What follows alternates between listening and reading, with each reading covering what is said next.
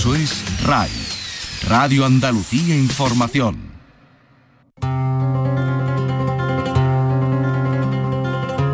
Señoras y señores, querido público, les vamos a ofrecer un programa especial dedicado a la memoria de Alfonso Queipo. Alfonso Queipo eh, fue uno de los activistas flamencos de, durante más de medio siglo en Málaga y a él se deben producciones discográficas, se debe guion y dirección de festivales como el de Casa Bermeja, el propio Festival de Málaga y tantos y tantos encuentros con el mundo de los hondos. Rescatamos de nuestra fonoteca de la serie Aficionado este programa que realizamos con él y que va en su honor y en su memoria. Descanse en paz, Alfonso Queipo. El flamenco, un mundo de aficionados en Flamenco Radio.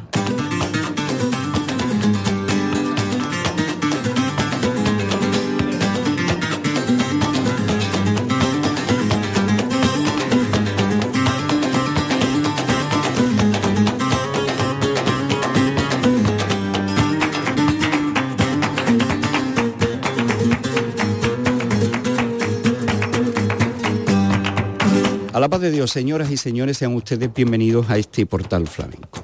Una serie que titulamos Aficionado. Y nosotros abrimos un capítulo más de esta serie que nos lleva hasta Málaga. Pediremos a nuestro invitado que nos hable si hay alguna similitud entre un triple de gasol y un quejío por seguirilla de terremoto porque comparte afición al flamenco al igual que al baloncesto y por supuesto a algo tan propio y que tanto le debe como el mundo de los verdiales. Alfonso Queipo es un gran aficionado y por eso está hoy con nosotros. Alfonso, a la paz de Dios, bienvenido. A la paz de Dios y además estoy encantado de estar aquí porque creo que este programa puede clarificar muchas cosas oyendo a los aficionados buenos de verdad, los que los que sentimos esto profundamente y no queremos apartarnos del buen camino. Vamos mi buen amigo Alfonso Queipo de Llano, sus señores, sus niñas, las más guapas de España. Vamos a tomate, usando un gran aficionado. Con la voz del Tiriri hemos querido abrir y esa cariñosa dedicatoria. Eh, ¿Qué recuerdos tiene de, de, Tiriri, Alfonso? Hombre, tengo todos los recuerdos del mundo, ¿no? Eh, yo a Tiriri lo conocí siendo muy joven y, y hicimos una enorme amistad, íbamos juntos a todas partes, yo qué sé, cogíamos un, un coche, nos íbamos a, a, cualquier festival de flamenco que hubiera por cualquier parte de Andalucía. Él venía a mi lado, yo le ponía una cinta, eh, entonces solamente el manetofón del coche y le ponía a lo mejor algo de agujetas, ¿no? De agujetas viejo, naturalmente. Y, y él pues se le saltaban las lágrimas y cosas por el estilo, era un gran aficionado. Y después era un artista muy sui generis. El otro día que le dimos aquí un homenaje en Málaga con motivo de la Bienal, que se hizo un, un, una, una, especie de recopilación de cantes suyos y un disco que ha promocionado la Diputación Provincial de Málaga, pues Cañeta, su, su prima, decía, es que Tiriri había que inventarlo, no, no había nada más que un Tiriri. Y como él decía en una letra que cantaba él también de, de Fandango decía que yo soy el tiriri de verdad. Es, cierto. Es cierto. Eh, Alfonso, eh, con Tiriri navegaríamos a una época que vamos a, a, a, tratar contigo, pero me gustaría situar, ¿no? situar a nuestro personaje. Él vive en la costa, en Benalmádena, siempre apegado a, a Málaga. Eh, no es profesional del mundo del flamenco, aunque es un aficionado activo, es decir, no porque cante o toque la guitarra o se dé su vuelta por bulería, eh, que no sé si lo hace, pero sí sé que es uno de los eh, factotum de muchos de los ambientes flamencos de Málaga, desde la originaria Peña Juan Breva, aquellos festivales del Hotel Alay y actualmente escribe unos hermosísimos guiones donde hace que los artistas eh, se despeguen de esa fórmula de uno detrás de otro eh, sin ton ni son en los festivales flamencos de verano y buena cuenta de ello pueden dar el Festival de Casa Bermeja o este año el recuerdo gratísimo del Festival de Ronda. Eh, Alfonso, ¿cómo llega a ti el flamenco? Bueno, pues llega, fíjate, curiosamente, mi abuelo materno era, yo pertenezco a una familia eh, por, parte de mi madre, que eh, eh, mi tío, hermano de mi abuelo, era Alberto Jiménez Fro, el famoso hombre de la residencia de estudiantes, de Madrid, y por otro lado mi abuelo que fue un gran hombre activo en la música en Málaga, en la Filarmónica de Málaga.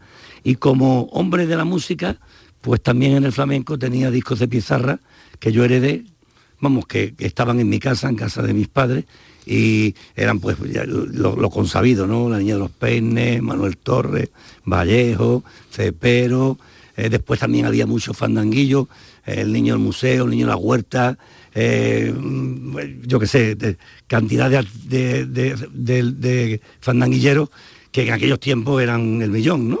Mm. Y, y entonces pues todo eso me lo, me lo jalé yo, un día, día, día, y, y entonces pues me, dedicaba a cantarme a mí mismo todo lo que había aprendido desde los 14 años, o sea que mm, era, muy divertido. Estudiaba un poco menos y escuchaba un poco más de flamenco y estaba, así me divertía. ¿Y el ambiente flamenco de entonces cómo era? Bueno, el ambiente flamenco era muy bueno porque eh, salíamos de, de un mundo como era el barrio de la Trinidad, el barrio del Perchel y la Cruz Verde, donde esto no se ha dicho mucho, pero en Málaga había grandes cantadores gitanos y, había muchas fiestas gitanas en, estos recintos, ¿no? Eh, porque, entre otras cosas, allí nacieron estos gitanos, como, como o Pepito Vargas, que vivieron, que nacieron en la calle Cañaveral, eh, y después también la Cañeta y un largo etcétera, Niño de Almería, un largo etcétera de artistas que mm, lo fueron en la Casa de las Monjas. Entonces, mm, ahí nos faltaba la fiesta y el arte por todos lados, nunca. Y claro, mm, como en aquellos tiempos se pasaba muy mal económicamente, bailaban por las calles, cantaban lo que, donde podían, hasta que apareció en los mundos de flamenco de Málaga un tablao llamado El Refugio, que fue muy bonito, junto al Teatro Romano que, y, al, Museo Picasso. y, después lo sustituyó eh, el Pimpi, enfrente justamente también, también junto, junto enfrente al, al Cine Albeni y al, y al Teatro Romano, que, y ahí en esos dos recintos pues tuvieron todos estos artistas que venían de la Trinidad del Perchel o de la o del de, la, parte de la Cruz Verde. ¿Ya estaba la costa mm, dando su fruto o todavía la costa estaba por explotar? En esos tiempos todavía estaba por explotar la costa. La costa empezó en los años 60, eh, 60 y tantos. Eh, la verdad es que lo de la costa fue para nosotros algo extraordinario, porque dio la casualidad de que se abrieron cantidad de tablados, en Torremolinos solamente en la plaza principal, pues eh, había cuatro o cinco tablados, ¿no? Eh, estaba el Mañana, estaba la Pensión Domingo, estaba el Tabarín, el Jaleo, bueno, y en cada uno de ellos pues había artistas de mucha categoría. La Pensión Domingo, por ejemplo, estaba por Ina de Badajoz con el gran eh, con el gran Faico, por ejemplo, ¿no?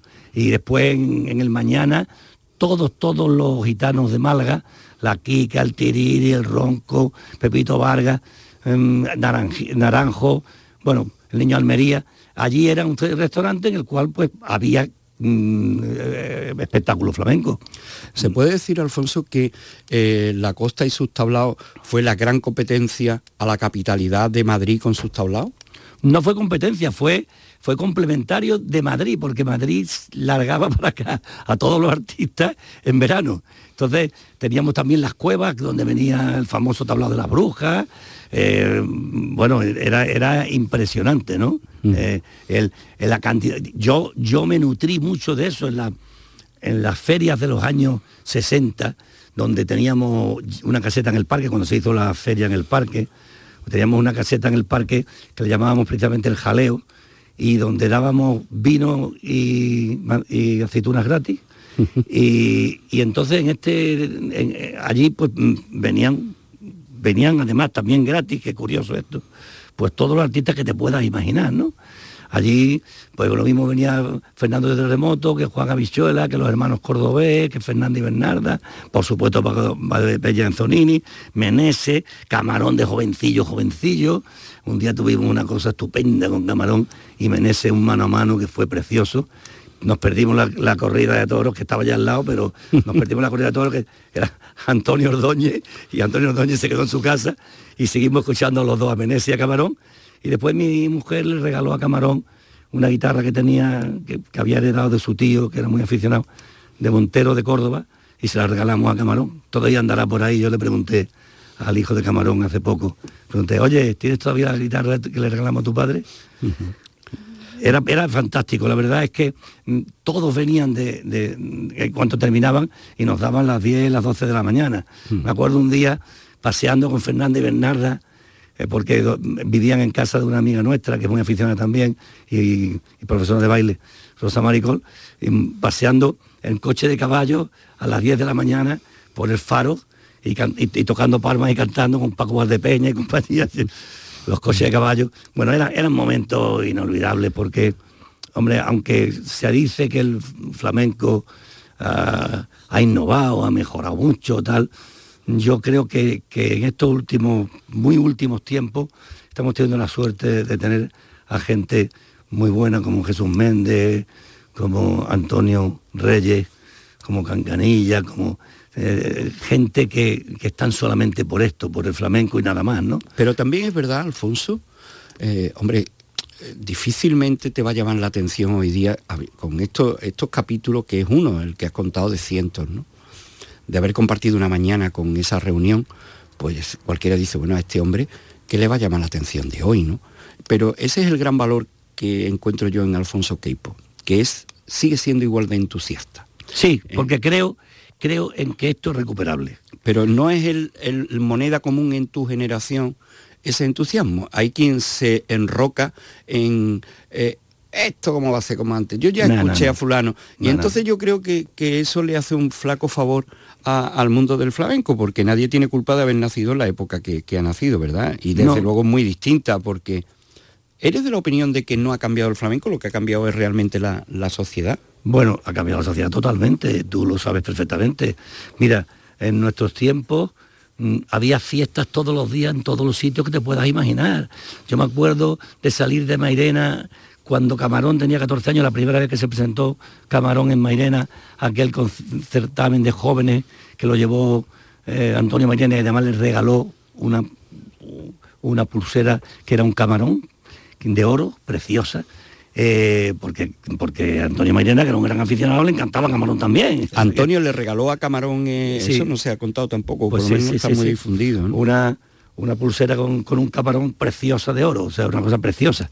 Bueno, pues aquel, aquel día eh, Paco Valdepeña conocía a Camarón desde los 12 años porque había estado con él en Venta Vargas, en toda la parte de, de San Fernando, etcétera. Y entonces, pues mm, terminamos allí y nos fuimos mm, a la casa de unos gitanos fantásticos, Alcalá de Guadaira, nos dieron las 7 de la tarde. Eh, quiero decir que mm, eso, eso ahora, bueno, o, por ejemplo la casa de Fernandillo de Morón, que era un templo de reuniones con Diego de Legasto, con todos los gastoreños, y después pues Fernanda, Bernarda, porque Fernanda y Bernarda les encantaba Diego, les encantaba que le tocaran Diego. Todas esas reuniones han ido desapareciendo porque también los artistas nos quieren, o, o por lo menos tienen demasiadas actuaciones ahora, y, y no se quedan a, a echar un rato. Y después, por otro lado, también se, ha perdi- se han perdido las fiestas. Escucha un momentito esta voz. Y no esperer perdón, porque no te miro yo a la cara.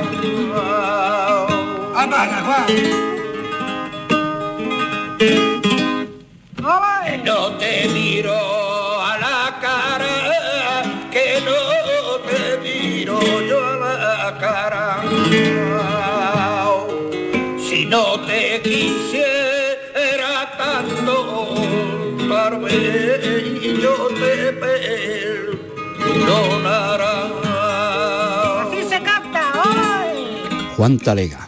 ¿Dónde sitúas ahí a, a- a Juan Talega? ¿Cómo lo conociste? ¿Llegaste a tener relación con él? ¿Cómo llegaste Sí. a conocerlo, a estar en sí, algún...? Sí, sí, eh, en muchos, en muchas veces, pero sobre todo por el conducto de Antonio Mairena, al que yo conocí mm, en Madrid cuando yo tenía 18 años, iba con el ballet de Antonio y nada más ni nada menos que con Manuel Morao, Cernita de Jerez, Chano Lobato y, y, y, lo, y te quiero contar, ¿no? O sea, que conociste a Antonio Mairena cuando estaba en la época de- del ballet de Antonio. de ¿no? Antonio, el Teatro de Zarzuela, sí.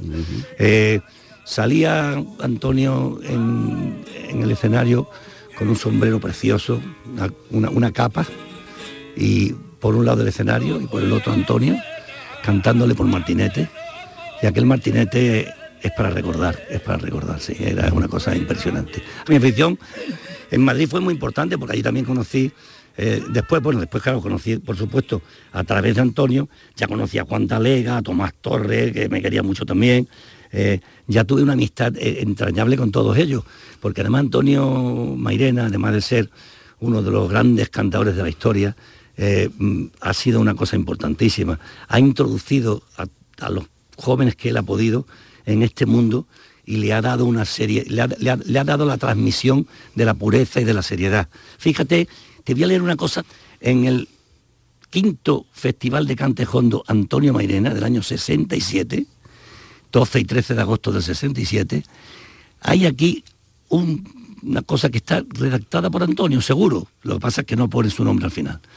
Con el deseo de mejorar en cada edición el Festival de Cantejondo Antonio Mairena, se ha pensado introducir este año un certamen de baile gitano, pues creemos que este género de baile sufre, al igual que el cantejondo, una gran pérdida de pureza. ¿Qué te parece?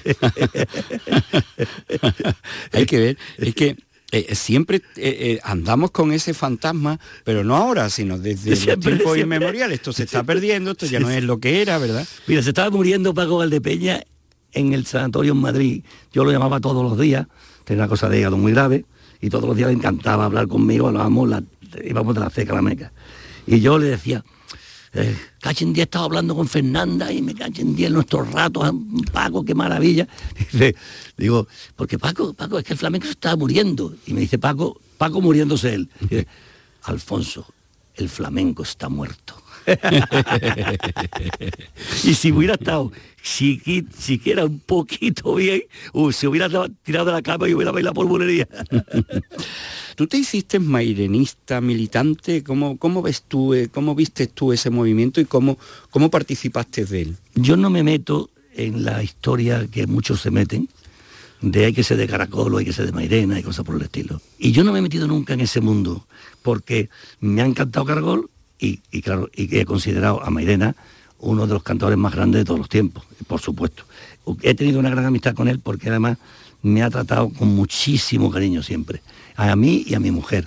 él, nos quería mucho, bueno, tengo un, detalle muy gracioso, que es que mm, yo, Antonio Mairena, empecé a contratarlo eh, cuando hicimos aquí el primer festival de flamenco, Gonzalo Rojo y yo, y entonces mm, a ese festival hubo que traer a Antonio Mairena, bueno, hubo que traerlo porque era obligado, Fernández Bernarda, Menese, me traje a Manolito de María, que fue con un 600 a recogerlo al Alcalá de Guadaira, allí donde se bebía él sus, botellas de vino blanco. y entonces al final del espectáculo, pues Antonio, yo estaba entre bastidores y Antonio me dice, se me acerca y me dice, búscame a por ahí a la Paula. Y digo, pero la Paula, pero si la Paula estará en calle Sancha de Lara, eh, allí en, una de las tascas que hay por allí, eh, pues, pues pidiendo, como era lógico, la mujer estaba, eh, iba de un lado para otro. Y dice, pues me la busca, me la busca, total, que cogí el coche y me fui para allá. Y me la encontré, digo, oye, Paulita, que está Mairena en el Cervantes y que, te quiere cantar, que te quiere hacer el fin de fiesta contigo. Bueno, se arregló como pudo. Y entonces, allá que nos fuimos al Cervantes. Fue inenarrable, porque Antonio Mairena, que es el colmo del buen gusto, el colmo del buen gusto, se tiró media hora cantándole a la Paula y la Paula bailando. Aquello fue para reventar. Quiero decir que eh, Antonio Mairena está definido nada más que con eso, con, con su pureza, cómo localizó a la Bolola, cómo localizó a todas las gitanas viejas de Jerez, aunque en Jerez hablaran regular de él, porque decían que iba a robar, iba a robar, no, iba a ponernos en actualidad y a, darnos a todos los que no sabíamos de eso, pues cosas que estaban en las casas de los gitanos y que él sacaba y después encima muchas veces las hacía suyas, eran suyas y le, ponía el nombre de otro. O sea que aquí en Málaga hay una pequeña polémica, pequeña polémica, de que eh, Antonio Mayena no canta el cante del pillayo con la pureza que el cante del pillayo tiene. Bueno, mm, Manuel de Raúl hizo la versión exacta, exacta, exacta del cante del Pillayo. Ese cante del Pillayo, en la boca de Manuel de Raúl o de Antonio de Canilla o, de, o de cualquiera de los cantadores malagueños que han, se han interesado por esto, está muy bien. Pero no hubiera sido los tangos de Málaga, los tangos del Pillayo, que ha conocido todo el mundo y que gracias a Antonio Mairena le dio una forma especial y lo pasó a tango tango.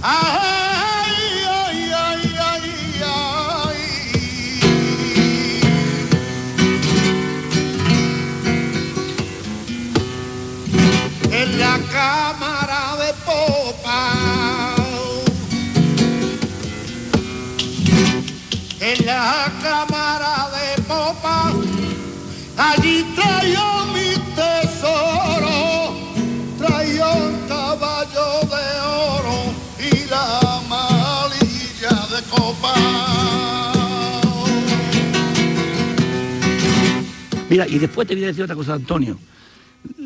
Era tan cariñoso. Yo tengo una foto entrañable, tengo una foto con estoy yo con todavía no me había casado, tenía 26 años, en un festival de flamenco. eh, está estoy yo en medio de Antonio Mairena, del, delgadito yo y, y guapito de aquellos tiempos, y con Tomás Torres me tienen que echar un brazo por encima, y después al fondo se ve a Pulpón, muy joven, muy joven, Pulpón. Y me la dedicó Antonio diciendo, para mi gran amigo Alfonso y Magdalena, mis grandes deseos buenos y gitanos en este recuerdo tan agradable. Firma él y después firma también Antonio Soto. Y después tengo una cosa que guardo con mucho cariño. Mi hijo nació, el primer hijo mío, que nació en el año 68. Tengo aquí un telegrama estupendo de él, Málaga-Sevilla, y dice, os deseo mil felicidades por tan dichoso acontecimiento, Antonio Mairena. Eh, eh, esta es la, amistad de verdad, ¿no? La auténtica. Después tiene mucha gracia porque cuando yo llamaba para, para la LAI o lo, o lo llamaba para este festival que te he dicho tan bonito, pues no había, no- no- no estaba pulpón por medio. En aquellos tiempos eh, no teníamos representantes y entonces mm, te costaba llamar a la, a la telefónica del pueblo y allí que te pusieran con don Antonio Mairena. Y allí tardaba a lo mejor dos días en que te pusieran con don Antonio Mairena. Sabes tú las dificultades de aquellos tiempos. Bueno, pues todos los, los contratos que hacíamos Antonio y yo eran por, te- por telegrama. ¿Y cómo eran los contratos entonces? Bueno, ponía Alfonso Guipo de Llano, mi dirección, después Málaga-Sevilla, espero telegrama de conformidad, espero telegrama conformidad acordado, servirá contrato, Mairena. Después me decía, imprescindible acepte 24.000, cuide guitarrista de llamarme, hágalo antes de las 12 mañana, Mairena. O sea, estamos hablando de 24.000 pesetas de la época. sí, señor. O sea que estamos hablando de 150 euros, ¿no? Sí, sí, ¿De sí. qué año, Alfonso? Pues el año 69, por ejemplo, claro. Qué Porque bien. acababa de, de nacer mi hijo y cosas de esas. y, de- y después, claro, ya, ya vinieron sucesivamente todos los alay, donde Pepe Luis Cuberta fue el, el- el que impulsó a Fermín Aguirre, el director y dueño del alay, a hacer el, el festival, que fue una joya. una Alay, para que nos situemos también, es un hotel de, de la Costa del Sol donde se hacían los festivales, ¿verdad? Sí, está junto a lo que es hoy día Puerto de Benalmádena. Y este Fermín Aguirre, que era el propietario, era un hombre mm, de San Sebastián. Y mm, eh, Cuberta, al que yo, José Luis Cuberta, al que yo metí en el flamenco, eh, por la gran amistad que teníamos, y después me- casi me superó, porque era, era también un aficionado íntimo amigo de Antonio Mairena, íntimo, pues eh, Cuberta pues lo, lo convenció. Entonces, todos los festivales de, de Alay estaban presididos por Antonio Mairena y siempre cantaba Antonio, Juan Lebrijano, Fernández Bernarda, Matilde Coral, tenía España, bueno, era todo mm, verdaderos genios del flamenco, Venese. Y, y, este estos contratos pues los tenía que hacer yo porque me lo encargaba eh, Pepe Luis Cuberta. Oye, tú, ¿qué, qué, qué- traes? ¿Cuáles traemos? Para fulano, fulano, fulano. Bueno, pues venga, encárgate. Y no te quiero contar lo que me pasó, un caso curioso, con Camarón. Camarón era muy difícil de, mm, de centrarlo. Mm, Cuando era, era muy joven, todavía era jovencísimo, con 16, 17 años, fíjate tú, to- to- 20, pues era difícil de centrarlo. Si sabía de juerga, pues pasaba como le pasaba a Rancapino, que dice, es que me han llevado unos autoreras y no te he podido llamar. Bueno, pues nada, ¿qué vamos a hacer? Pues entonces Camarón, un, una- un festival de estos que habíamos quedado, porque yo lo llamaba Venta Vargas, y entonces eh, me llamaba él de vuelta, y entonces pues habíamos quedado que venía, pues no vino. Y me dice, y me dice Pepe Luis Cuerta, bórralo ya, bórralo ya para toda la vida. Digo, sí, sí, me vas a pedir una y otra vez que lo llame, que lo llame, que lo llame. Por cierto, que con respecto a Camarón, pues la amistad mm, con Camarón eh, fue algo muy especial. Como ya te digo que lo conocí allí en el festival con Paco Valdepeña y ya nos fuimos bastante inseparables porque además él había estaba mm, lo- a partir de esas fechas eh, Miguel de los Reyes, famoso cancionero malagueño, que tiene un espectáculo tan bonito y, y además tatuaba por toda España, pues fichó a- pero vamos, mm, en, en el momento, fichó a, a Rancapino, a Pansequito y a Camarón. O sea, y eh, entonces eso de la live fue antes de que se lo llevara eh, Miguel de los Reyes. No, era... eh, no, Más o menos, o sea que- Era, era- no, no, porque él, ten- él, él estaba libre, Miguel de los Reyes lo llevaba en, en tiempos, pero si se le, se le requería para un festival, sí, ven- sí. venía, venía. O sea que, entonces, ya digo, el, el festival, los festivales antes de, de toda esa historia tuvieron las semanas de estudio flamenco que fueron en los años 63, 64, las dos primeras, ¿no? Mm. Que también fue una cosa que ahora te contaré. Pero entonces hice mucha amistad con Camarón.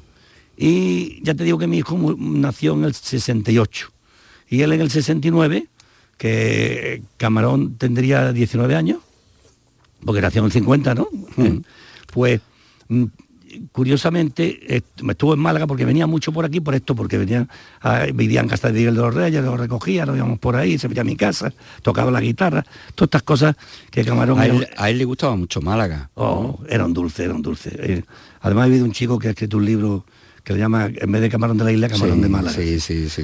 Bueno, pues me escribió una curiosísima tarjeta postal desde Londres, donde, está, donde se ve Piccadilly, Mm. y, y me dice, para mi amigo Alfonso, para que me vea que me acuerdo, bueno, esto está escrito entre mayúsculas y minúsculas, ¿eh? pero está muy bien.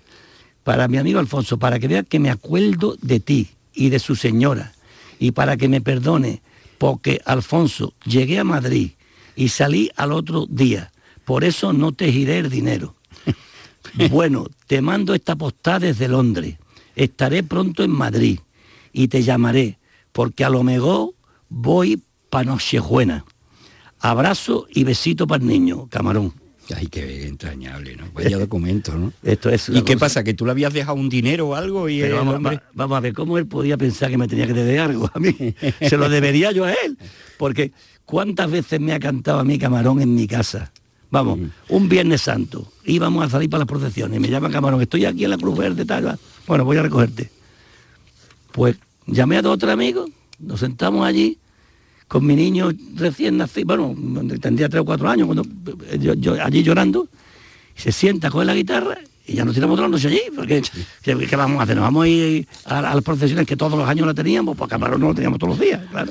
Entonces, este, es que era, él, él tenía un corazón así de grande, un respeto por los mayores que nadie, mm, bueno, con Paco Valdepeña, Anzonini, Fernanda, eran para él diosas.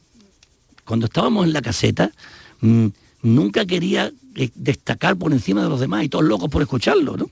Eh, Era, era, aparte de un genio por, por todo, por, por cómo ha cantado, por esa voz tan, tan preciosa que tuvo hasta los veintitantos años. Digo hasta los veintitantos porque me da mucha pena hablar de esto, ¿no? A mí me da mucha pena, porque la droga se ha llevado a tanta gente buena, buena de corazón, buena gente, gente buena, gente buena corazón. eh, eh, Camarón era un niño bueno, un niño bueno, un santo. Y cómo lo liaron que al pobre, por eso, por ser un santo. Pero en fin, eh, lo, lo que sí puedo decir es que lo queríamos mucho y luego nos dio mucha pena verlo tantas veces en un estado lamentable. Vamos, eh, fuimos, me acuerdo, al- a la orilla de la torre con Miguel de los Reyes, con el que íbamos frecuentemente a los festivales y eso. Y dice, bueno, vamos a ir, vamos a ir porque vamos a estar canta Camarón y que, que los quiero ver, que hace mucho tiempo que no lo veo. Pues casi no conoció a Miguel. Entonces, y había cantado, es una pena. Porque Camarón ahora mismo, ahora mismo, si no hubiera sido por eso, estaríamos pasando días increíbles y noches increíbles con él. En estos momentos. ¿eh? Bueno, además se murió muy joven, ¿no? que, joven. que murió como Cuarenta y tantos años. en el filo de los 40, ¿no? Que 40, es cuando está un cantador empezando a, a madurar, ¿no? Por eso me gusta Antonio Reyes, porque me recuerda. Antonio Reyes no porque cante por camarón, sino que también puede hacerlo, no por camarón, sino porque hay, pero con ese deje tan, tan precioso. Pero por eso me gusta eh, ver a Antonio Reyes, un hombre tan formal, tan serio, para su familia, para su cante, tan organizado, y con una voz que muchas veces me recuerda también la voz de camarón, claro, como lógico. Vamos a escuchar un poquito de Camarón.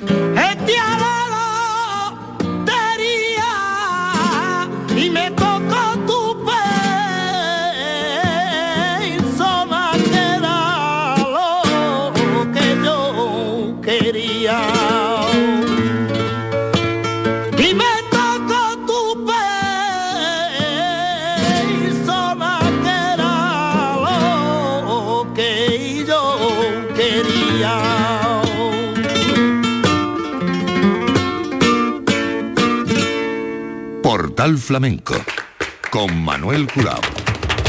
En Alfonso Queipo hay un triángulo ahí, ¿no? Que sería el flamenco, por supuesto, el mundo de los verdiales, de la fiesta que tanto le debe a Alfonso, porque es importante su afición al flamenco, no menos importante y decisiva eh, su afición al mundo fiestero y sobre todo a poner en valor, que es una expresión que está muy de moda ahora, el, el mundo de los verdiales que no siempre ha gozado de la salud que goza en estos momentos.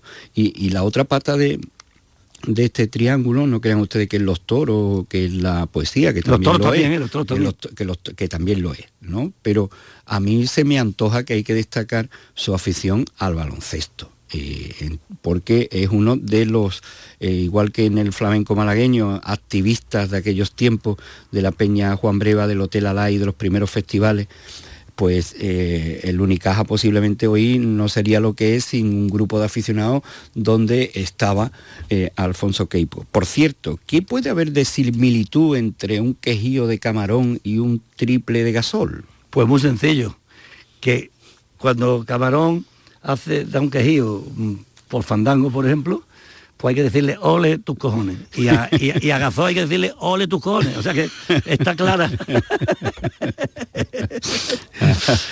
Alfonso, nos creemos que lo único que ha cambiado es el flamenco. El baloncesto ha cambiado tela también, ¿no? Hombre, por favor. No, el- lo, lo de Gasol es algo de lo divino y de lo humano. No se, no se puede comprender que un niño al que cuando tenía 18 años decían que era muy pavo, que no sé cuánto, que a Ido le sacaba de alero, pero no sé cuánto. Y, y yo, yo siempre defendía que Gasol iba a ser una superestrella porque se le veía venir. Y aquí en Málaga, precisamente en una Copa del Rey, y las dio todas, le ganaron al Madrid, con- con- siendo muy joven.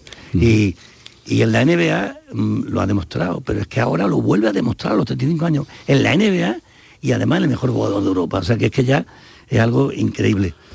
Pues sí, pues a los dos habría que decirle esa frase en el momento que entra en la canasta y en el momento que te, que te pega la puñaladita, como decía, la- el momento, como decía Paco Valdemella, que te saca la navajita. Eh, el baloncesto sería complicadísimo en, en aquellos tiempos en Málaga, vamos, en Málaga y en España en general, ¿no, Alfonso? Hombre, yo es que si no hubiera sido por el baloncesto hubiera tenido para 200 fiestas más, pero bueno, como, o 500. Pero como me costó también el dinero y todas estas locuras que tiene uno. pero, pero gracias a eso tengo la suerte de tener muy sana los medios informativos de Málaga, que son fantásticos todos los, todos los que intervienen en el baloncesto. Y, y están haciendo grande esto también. Más luego el club que ha seguido creciendo, ha seguido creciendo, ha seguido creciendo. Y ahí estamos que, que, que- que- que no lo, que no lo, que, lo- que son 8.000 socios los que tenemos este año. Tenemos 8.000 socios, fíjate. ¿no?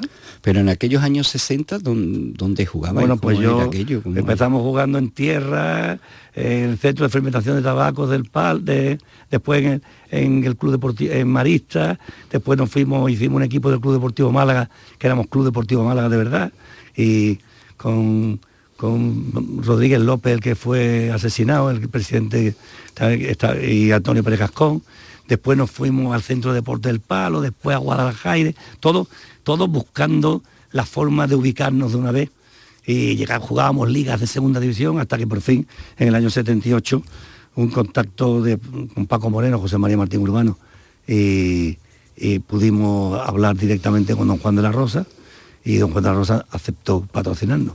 Mm. Y desde entonces hasta hoy, la verdad es que eso ha sido, bueno, eh, cuando yo ya creía que yo había tirado la toalla, porque ya económicamente no podía ayudar más, y yo era entrenador, era de todo, directivo, de todo. Pues entonces dije, pues vete a la toalla, y en ese momento apareció esta, esta lucecita en el horizonte, y entonces nos fuimos a ver a don Juan de la Rosa y nos aceptó, y hasta hoy. Que con Braulio Metel también nos ha ido muy bien, como es lógico. cosa que, que nos alegramos desde luego porque los principios de, de- estos grandes logros normalmente no suelen ser fáciles. Señoras y señores, querido público, les estamos ofreciendo, rescatado de nuestra fonoteca, este programa especial dedicado a Alfonso Queipo que eh, queremos ofrecerle a su memoria y en su honor. Eh, otro de los de, los de las partes de este triángulo y no menos importante en la vida de, de Málaga y para Alfonso eh, son los verdiales. Los verdiales que es una fiesta que se perdió ahí en el tiempo, que se recuperó, que volvió a estar en crisis y ahora, afortunadamente, y gracias a trabajos como los de Alfonso recuperando grabaciones, mm, eh, fotografías, eh, Canal Sur, nuestra casa Pepelu, eh, nuestro querido Pepelu, con, con un trabajo extraordinario, reviven gran parte de, esta fiesta considerada hoy día oficialmente como uno de los bienes nuestros, pero mm, que de no ser por un puñado de gente como Alfonso posiblemente se si no perdido, sí quedado ahí en, un territorio de nadie, ¿no? Y hoy día pues creo que los verdiales están en alza y me gustaría, Alfonso, que nos contara eh, cómo es esa vinculación con, lo- con los verdiales y los personajes históricos de los verdiales. Bueno, desde muy pequeño, yo también. Porque yo no sé, porque yo ahora cuando pongo la moviola de la vida, voy a cumplir 78 años, cuando pongo la moviola, digo, pero yo he hecho tantas cosas como las he podido hacer, y además hacer cinco hijos, y además eh, eh, tener un despacho con mis socios, de- bueno, yo no sé cuántas cosas, digo, eh, no sé cómo tenía tiempo, francamente, pero, pero parece ser que lo tenía. Eh, total, que los verdiales desde muy joven, porque en los montes de Málaga había familias de malagueñas, malagueñas clásicas, que tenían casitas porque los médicos le decían que sus hijos, que como siempre en aquellos tiempos, antes del, verano, se miraban los pulmones de los, niños, pues tenían los hilios gruesos, no gruesos y tal, pues entonces que para que respiraran aire puro y tal y cual, ya ves tú que en la ciudad se respiraba aire puro, no había tantos coches, ¿no? Y entonces para que respiraran aire puro que se lo llevaran a, los montes. Entonces al- algunas familias pues compraron casitas en los montes y claro, tuvieron contacto inmediatamente con todos los fiesteros de Verdiales, que eran gente que trabajaban en los montes, que tenían sus casas, que recogían la almendra, que había algunos olivos, pero no, la verdad es que Verdiales eh, no, no viene, la palabra de Verdiales no viene de ahí. Eh, entonces, mm, pues gracias a eso una familia muy amiga mía me dijo, oye, ¿y ¿tú no has venido nunca a una fiesta verdiales? Pues no, yo tenía 16 años entonces, 15 o 16. Digo, pues, pues vente para arriba que tú verás que te- cómo te lo va a pasar. Total. Era un, un- un chico muy amigo mío que también era muy aficionado al flamenco, Salvador Marina. Y entonces fui y ya, se acabó. Te engañaste. Se acabó. Porque ya conocía a Enrique España, a Povea, a Luis Gámez, a- al, a- Rubio, yo qué sé, a todos los, los grandes fiesteros, a, a Raiceros. Y en- y en cada uno de ellos veía yo una figura impresionante, una, una personalidad única en cada uno de ellos. No solo como fiesteros, como tocadores de la guitarra o del pandero, como el Galleta, que era un tocador de pandero fantástico, y- o Luiso, que era un tocador mm, de pandero que hubiera podido estar en una orquesta sinfónica, lo que hacía con los dedos alrededor del pandero, pandero enorme, además el más grande que yo he visto en mi vida. Bueno, pues todo esto mm, me fue, me fue llenando de- de- de deseos de conocer más profundamente la vida de la gente del campo, cómo hacían, cómo, cómo- cómo- se reunían, en qué tiempo se reunían y tal y cual. Entonces, a través de eso, pues pude ver que ellos, los lagares y los cortijos, que entonces, pues claro, la vid era el, sustento de aquella familia hasta que llegó la filosera, pues en muchos años la vid pues en los montes de Málaga fue una cosa impresionante. Había cantidad de lagares y cantidad de cortijos preciosos, preciosos. allí vivían cantidad de, de gente del campo. Y bueno, y ellos transmitían de padre a hijo esas cosas que recibieron, que se llamaban los verdiales de los montes de Málaga. ¿Qué similitud hay o qué punto de confluencia? Se dice que los verdiales es el protoflamenco, lo que está antes del flamenco. Desde tu punto de vista y el análisis y la, cuestión está en, ver qué punto de confluencia hay entre la fiesta y el flamenco. Bueno, pues fíjate, curioso.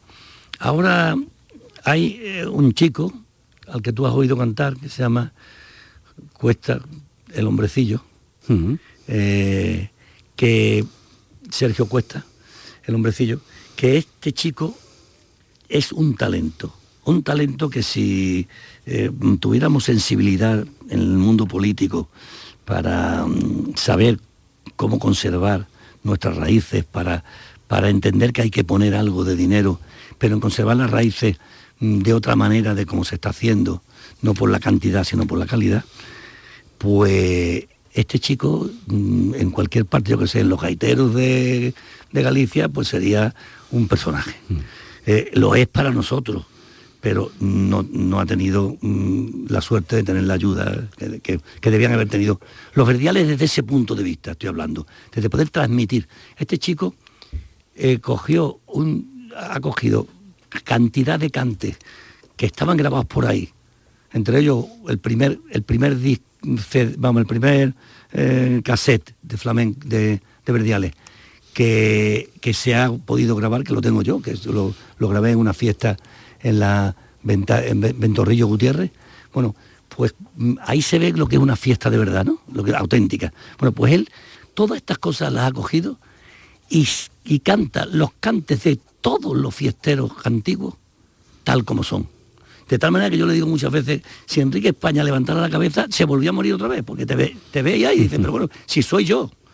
Como me dijo Fernanda de Utrera un día, un día en, Utrera, con la Yaco, ¿te acuerdas de la Yaco? Sí. Pues me dice, mira, mira, vas a escuchar hoy una cosa que, no te lo va a explicar. Y total, nos vamos allí, estaba, eran las 4 de la mañana, y entonces dice, Ayaco, canta un poquito, hombre, que están aquí los amigos.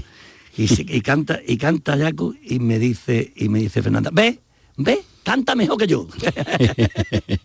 pues lo mismo te estoy diciendo que me hubiera dicho Enrique España de Sergio Cuesta, ¿no? Me hubiera dicho lo mismo. Y, la fiesta de Verdiales, mm, eso, ese 28 de diciembre que yo he querido recuperar, pero no me han dejado adecuadamente, pues se ha convertido en, la fiesta de Benagalbón. La verdad es que el 28 de diciembre se ha convertido en una cosa más teatral que otra cosa. Y, mm, en fin, yo, yo lloro cada día que pienso en esto y, sin embargo voy a Benalabón y se me abren las carnes de ver qué maravilla como en septiembre se hace una reunión de fiestas y se hace el choque como auténticamente era y las fiestas están todas repartidas por el pueblo, precioso, miles de personas, pero no hay, no hay ni el más mínimo atisbo de, pelea ni de nada, todo lo contrario, todo el mundo, el mundo feliz, todo el mundo tal, oyendo las fiestas, las pandas de gente joven y muchos veteranos que, que todavía pues se mantienen gracias a Dios, claro. y además, yo desde aquí quiero mandar un saludo porque me une una buena relación con todos los amigos de, de Benagalbón y escuchando también la voz de Sergio, que eh, para mí trae un recuerdo cuando dice la, la obra aquella de las versiones del himno de Andalucía, donde esta panda pues participó representando a Málaga. Y, la verdad es que para mí un verdadero honor recordarlo y un, placer porque eh, creo que, hicimos lo que teníamos que hacer con, la fiesta y con los verdiales.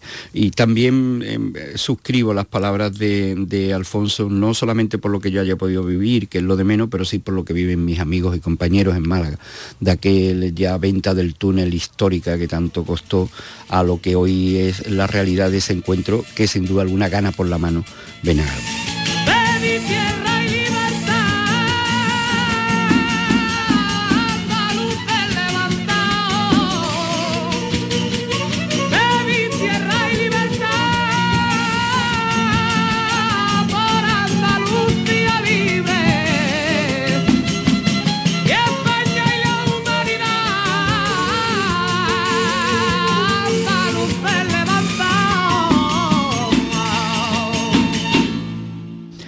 Alfonso, dejamos los montes y nos vamos a Jerez.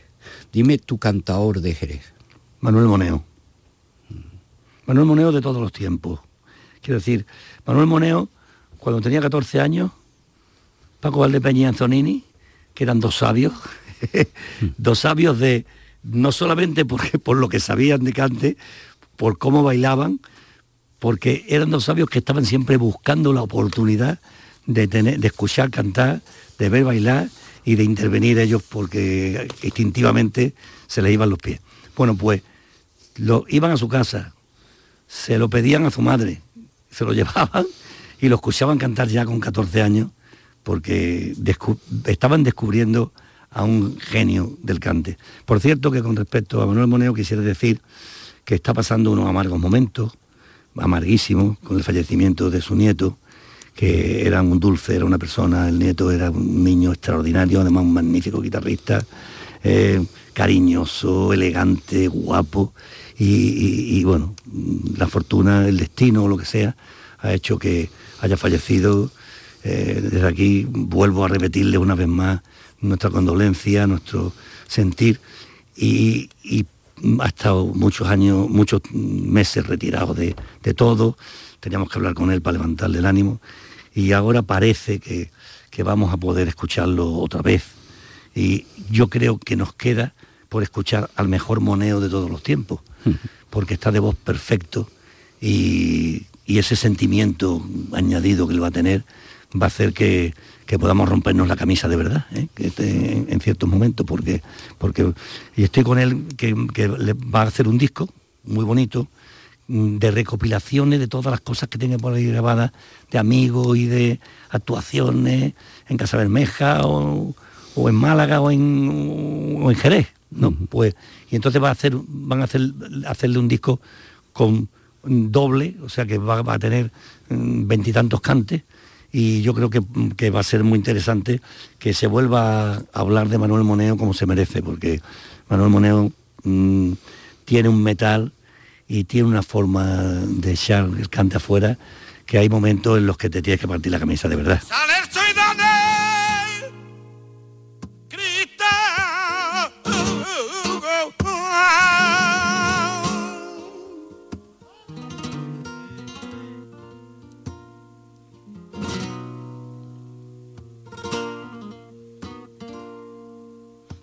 soy de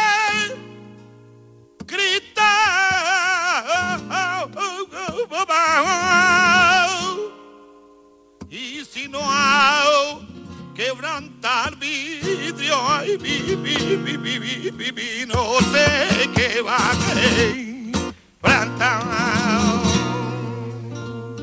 ay compañerita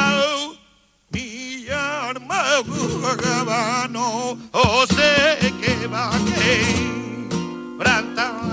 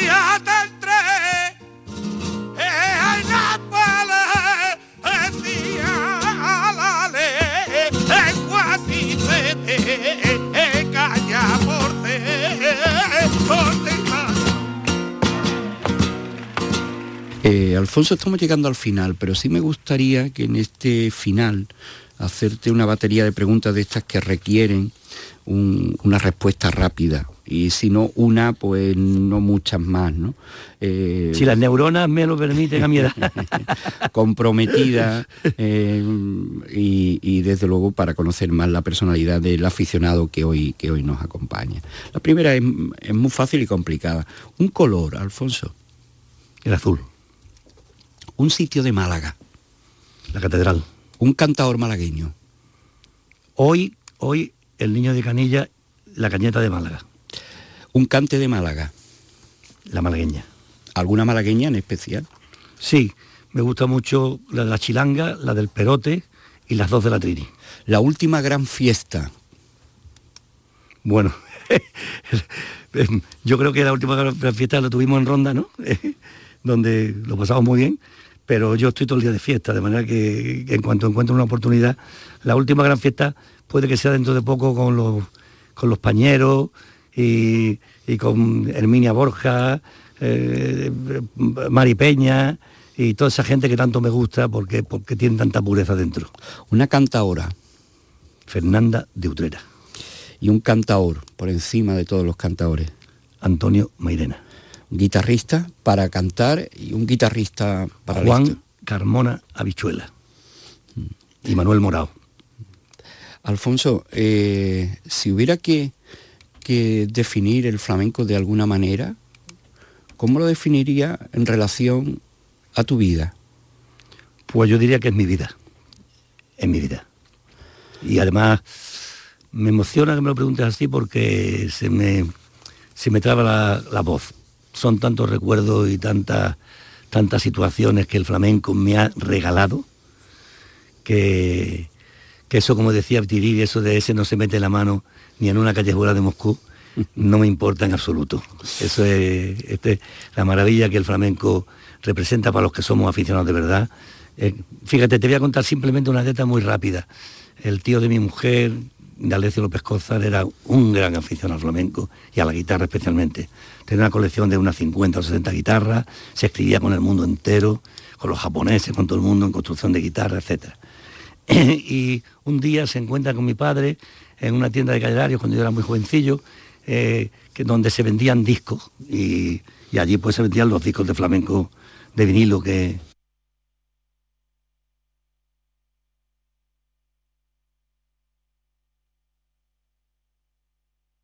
Flamenco.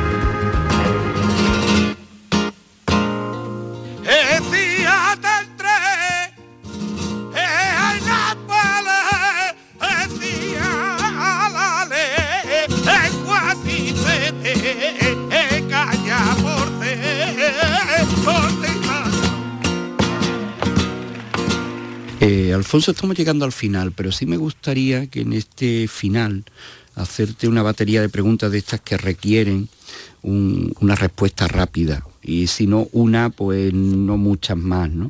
Eh, Si las neuronas me lo permiten a mi edad. comprometida eh, y, y, desde luego para conocer más la personalidad del aficionado que hoy, que hoy nos acompaña. La primera es, es muy fácil y complicada. Un color, Alfonso. El azul. Un sitio de Málaga. La catedral. Un cantador malagueño. Hoy, hoy, el niño de Canilla, la cañeta de Málaga.